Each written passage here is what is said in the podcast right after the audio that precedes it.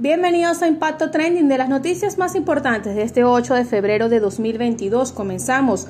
Las telecomunicaciones están entrecortadas en las tejerías tras los sucesos con el coqui. Cayó en Bogotá un narco colombiano que era buscado en 195 países. Alerta, aumentan los homicidios en seis estados fronterizos del país. Sin evidencias aún, no hay pruebas de la muerte del coqui.